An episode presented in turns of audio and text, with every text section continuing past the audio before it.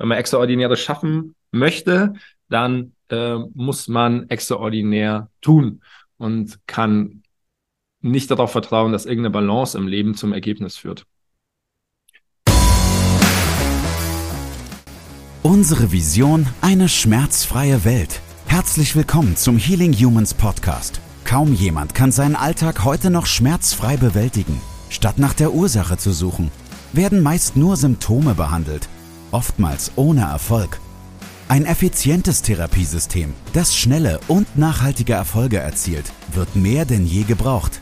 Mit dem Healing Humans Therapiesystem kannst du Beschwerden deiner Klienten und Mitmenschen systematisch identifizieren und nachhaltig lösen. Und wir zeigen dir, wie das funktioniert. Bei Healing Humans gibt es keine Ausreden. Die Zeit, für eine schmerzfreie Welt zu sorgen, ist jetzt. Müde macht uns die Arbeit, die wir liegen lassen, nicht die, die wir tun. Marie von Ebner-Eschenbach. Und somit herzlich willkommen zum Healing Humans Podcast. Mein Name ist Andi, neben mir sitzt der wunderbare Moritz. Dankeschön. Wir loben heute die Elke. Die Elke. Ich muss das machen. Ja. Die Elke war bei mir im Call, vor einigen Calls, und war ganz verunsichert, weil sie eine Lösung geschaffen hat, die nicht rechtskonform war. sie hat, sie, hat, äh, sie hat etwas gemacht, das ich so nicht gemacht hätte und ist aber auf eine Lösung gekommen. Äh, und das hat sie ganz verunsichert, wollte immer mit mir einen Austausch, wollte mein Feedback haben, eben auch kurz vor der Abschlussprüfung. Und das Resultat war, dass ich zu ihr gesagt habe, dass sie nicht so unsicher sein soll, weil sie echt richtig gute Arbeit gemacht hat. Ähm, den Fall haben wir gestern endlich besprochen, nach der Abschlussprüfung. Und wir haben festgestellt, dass sie eine Kundin von ihr von den Schulterschmerzen befreit hat. Sie hatte wirklich starke Schulterschmerzen in der rechten Schulter, ohne die Schulter zu berühren. Das war hochinteressant. Und zwar für alle Academy-Nerds oder für alle Teilnehmer der Academy. Ähm, sie hat lediglich an beiden Laterallinien gearbeitet. Da hat sie die Ursache und die Symptomatik gesehen. Und ähm, ausschlaggebend war dann für sie, dass die Innenrotation bei der äh, Kundin nicht funktioniert hat. Die linke Laterallinie die Ursache war, die rechte Laterallinie die Symptomatik abbekommen hat und die rechte Laterallinie oder allgemein die Laterallinien, das wissen wir ja alle als Academy-Teilnehmer, die wirken sich sehr stark auf die Innenrotation in den oberen Archetypen aus. So, und das hat sie, das hat sie super erkannt, sie hat super gelöst. Ich hätte einen ganz anderen Lösungsansatz gehabt, aber, aber sie hat das Problem voll in den Griff bekommen nach nur nicht 60, 90 Minuten, hat sie gesagt. Ich habe länger gearbeitet, Abi. 90 Minuten. Dann ist natürlich nicht mehr so viel wert, Elke. Nee, super gute Arbeit und das müssen wir hier mal hervorheben. Du hast das System gedribbelt, du hast es verstanden und hast es angewendet und ähm, das äh, finden wir sehr anerkennenswert. Also, liebe Elke, sehr gute Arbeit, bleib am Ball und ähm, ich glaube, wir haben dich alle sehr lieb gewonnen, gell? Ja, sehr stark. Ich wusste es auch noch gar nicht, aber hat sie, hat sie super gemacht. Also am Wochenende hat sie auch richtig Gas gegeben. Ich werde jetzt noch den Strength Coach machen, glaube ich. Das ist phänomenal. Cool. Phänomenal. Elke Strength Coaching, super. Ja, ja. freue ich mich jetzt schon. Da freuen wir uns auf jeden Fall drauf. Und dann soll es heute darum gehen, Elke arbeitet gern, andere weniger gern. Aber Elke hat auch ihr Hobby zum Beruf gemacht und darum sprechen wir über Work-Life-Balance. Das war mal wieder eine Brücke, Mo. Doch. Ja, hat sie dir gepasst? Doch. Bist selbst ja. ja, jetzt selbst zufrieden am Stuhl sitzt da. ja, äh, heute geht's um, heute geht's um das Thema Work-Life-Balance. Das kam ja insbesondere in unserer Generation sehr stark hoch, dass man Work-Life-Balance braucht und man muss ähm, äh, passend zu dem, zu der ganzen Arbeit, die man leistet, muss man sich auch mal Freizeit gönnen und nichts machen. Und wir halten das alles für Blödsinn. Absoluter Mist. Zu der vielen harten Arbeit. Ja. Also, Äh, wir sind, wir sind da, wir sind da große ja, Feinde nicht. Das darf jeder machen, wie er möchte. Aber wir haben da halt einfach so unseren eigenen Gedankenschatz aufgebaut und den wollen, wollen wir heute mit euch teilen, weil wir finden, dass man Work-Life-Balance braucht, wenn man erstens keine Ziele hat, zweitens nicht den Job macht, den man liebt und drittens irgendwann zwischen 1990 und 2000 plus geboren ist. Das sind so, das sind so, das sind so die drei Faktoren, da fällt uns das einfach super krass auf, weil mein Opa weiß nicht mal, was Work-Life-Balance bedeutet. Ja. Der musste auf dem Bauernhof Holz hacken äh, mit, mit, mit meinem Vater, damit sie im, in den zwei Wintern darauf nicht erfrieren. Äh, die mussten Heu schippen und alles drum und dran. Und wenn einer gesagt hat, ich brauche meine Life Balance, dann ähm, ja, hat er, glaube ich, einen, einen gegen das Hirn geklatscht bekommen. Ja. Ist auch, glaube ich, weil wir gar nicht mehr verstehen, in was für einem Reichtum wir leben und wie viel uns eigentlich abgenommen wird. Also, wie du gerade gesagt hast, die Generation vorher, da gab es ja gar keine andere Option.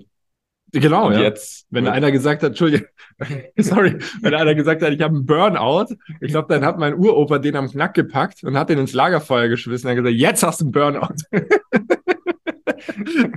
einmal so am Kragen gepackt, ins kalte Wasser getunkt, wieder rausgezogen und dann ging es weiter. Ja, Spaß beiseite. Also es gibt natürlich, es gibt natürlich echte Burnouts. Mein Bruder hatte sowas auch. Das wissen wir ja, der Alex. Ähm, aber wir wollen einfach mal drüber sprechen, weil ich glaube, dass das äh, viel zu sehr zu einem Lebensstil geworden ist, den wir uns alle langfristig nicht erlauben können und den wir wählen, weil wir unsere eigentliche Aufgabe auf dieser Erde nicht gefunden haben und somit Jobs machen, die uns tatsächlich gar keinen Spaß machen. Und das ist meine, meine persönliche Einschätzung. Da darf natürlich anderer Meinung sein. Aber deswegen haben wir drei Punkte für euch vorbereitet. Die wollen wir heute diskutieren.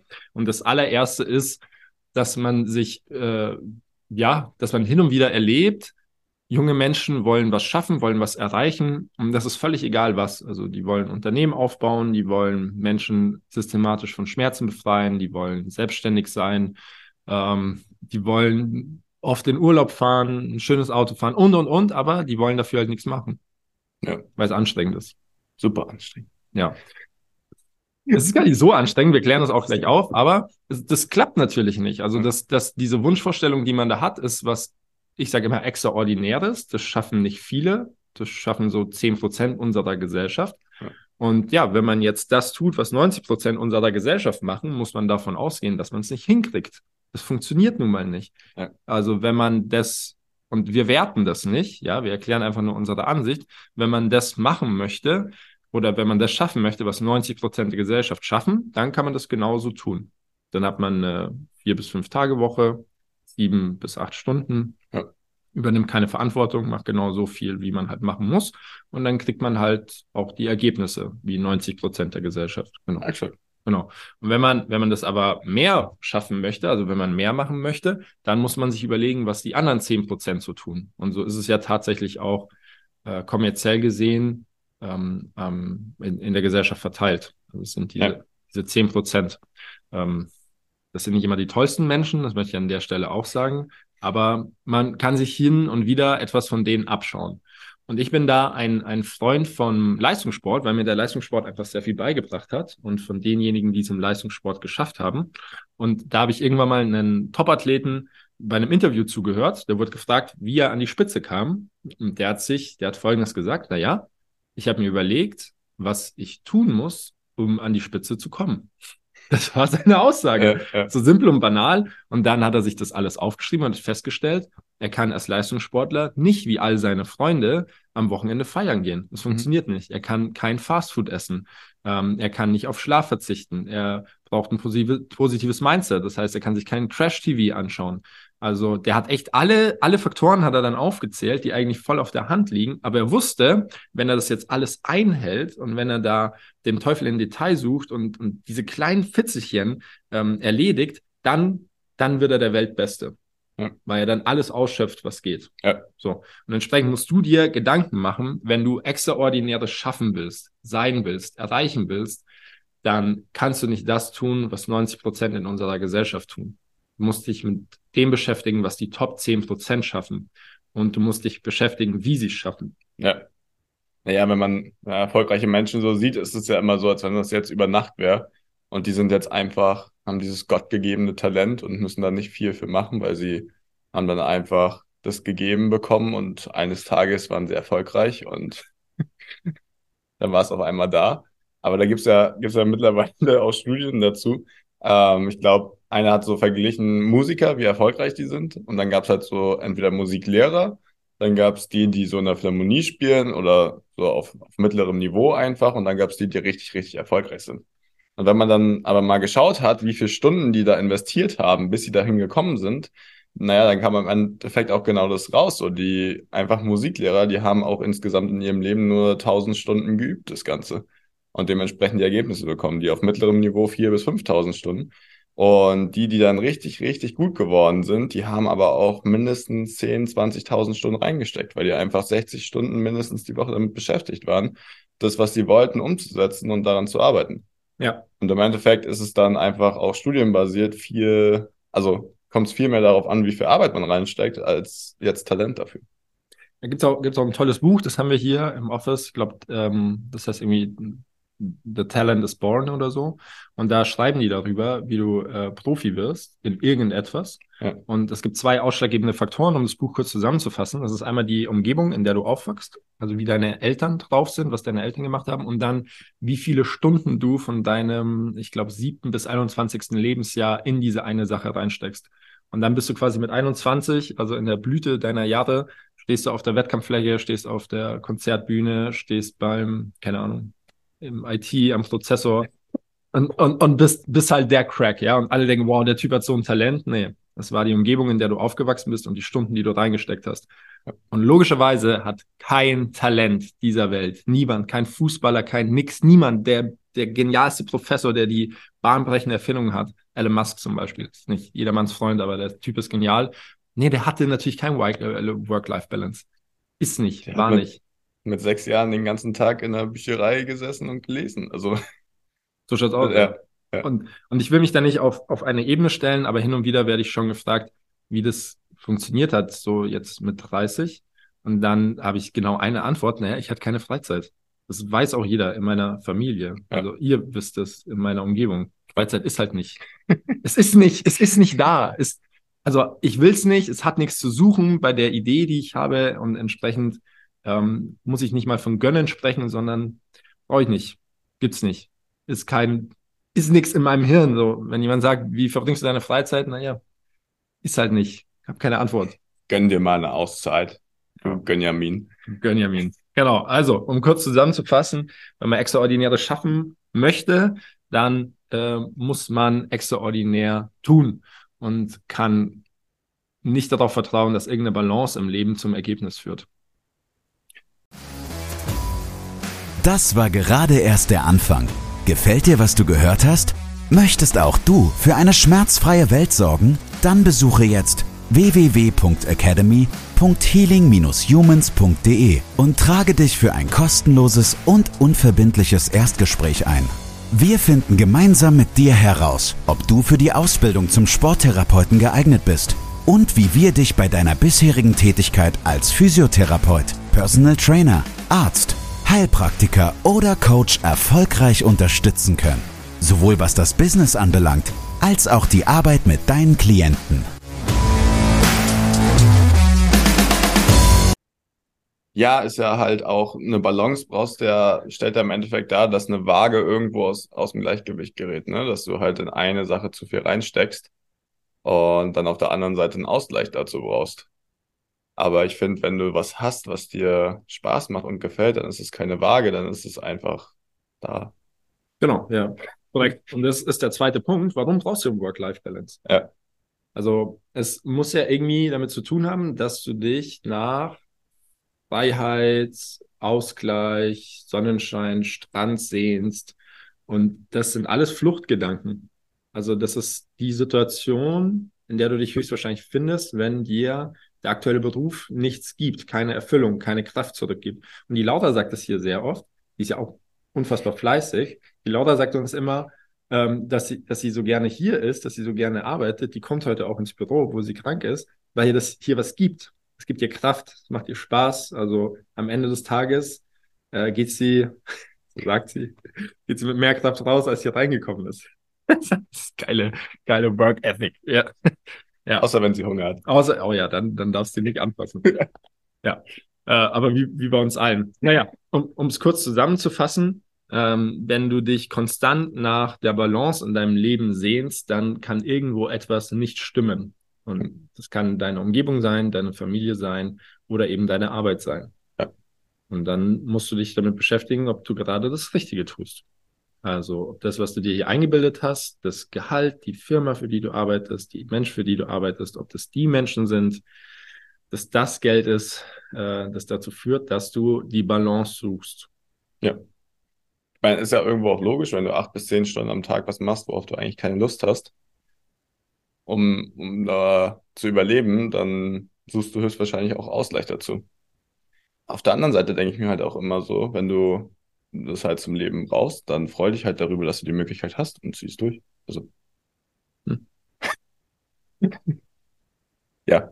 Ja. Okay. Ja, und dann ähm, wollten wir noch in Punkt 3 das Generationenproblem erwähnen. Das haben wir ja schon ein, anfangs dieses Gesprächs gemacht, weil wir, also wir sind ja selber nicht die Ältesten, aber wir sind äh, in unserer Tätigkeit recht analytisch. Das macht uns Spaß und da haben wir einfach so ein Auge für entwickelt.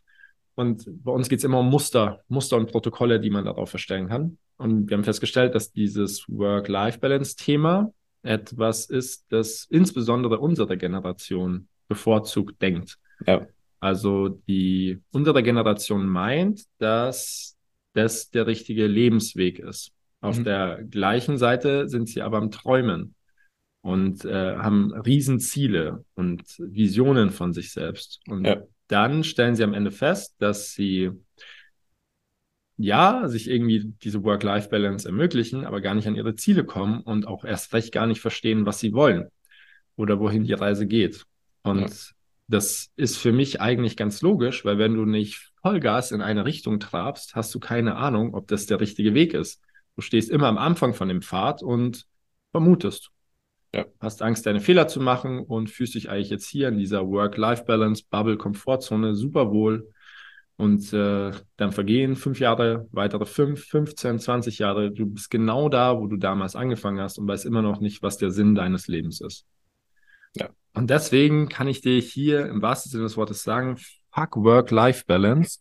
Such dir etwas, wo du meinst, du hast Spaß drin und dann gib einfach mal ein, zwei, lass es drei Jahre sein, 100 Prozent. So. Und dann siehst du schon, ob das der richtige Weg ist. Und wenn es nicht der richtige Weg ist, dann machst du halt einen leichten Links- oder Rechtsschwenker.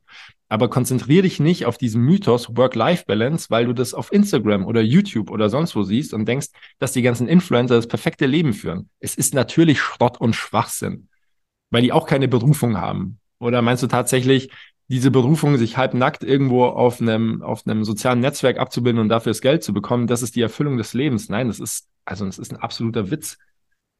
Such dir etwas, das dir vermutlich Spaß macht und gib zwei, drei Jahre 100 Prozent. Deine Umgebung wird dich nicht verstehen. 90 Prozent der Gesellschaft deiner Freunde werden dich nicht verstehen. Das ist aber alles egal, weil alle in unserer Ge Gesellschaft leiden unter den gleichen psychosomatischen Problemen. Sie wissen nicht wohin, sie wissen nicht, was das Wahre ist, was das Echte ist im Leben und sie wissen nicht, was sie im Leben erfüllt. So. Und wenn du da raus willst, wenn du anders sein willst, wenn du zu diesen genannten 10% gehören willst, dann musst du was tun, was die anderen nicht machen. Und das ist eben kein Work-Life-Balance. Du musst Gas geben. Das kann so viel Spaß machen.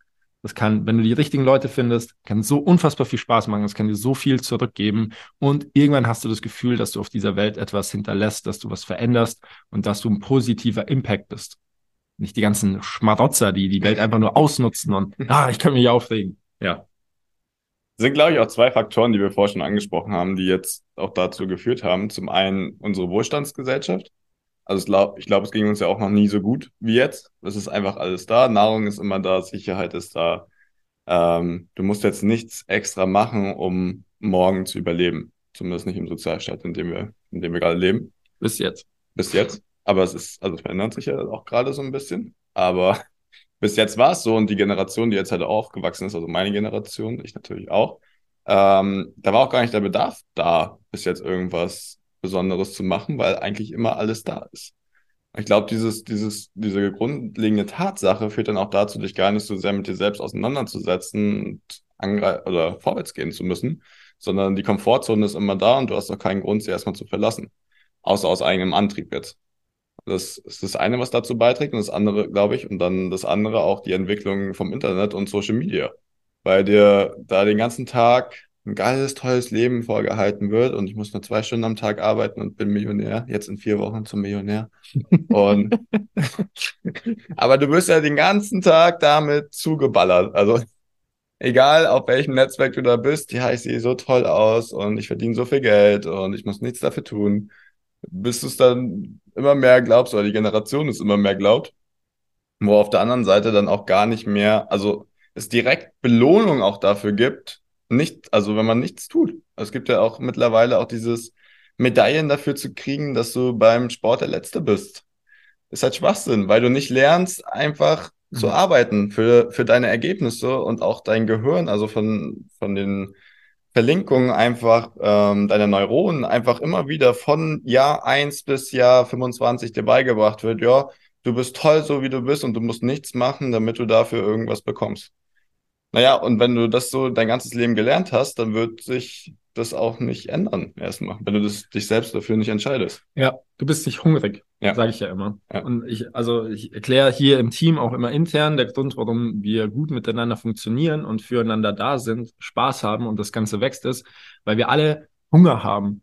Also ähm, einige von uns hatten gar nichts, als es losging. Andere wollen unabhängig sein. Wieder andere ähm, haben ihre Erfüllung hier gefunden. Und das führt bei allen dazu, dass sie hungrig sind nach mehr.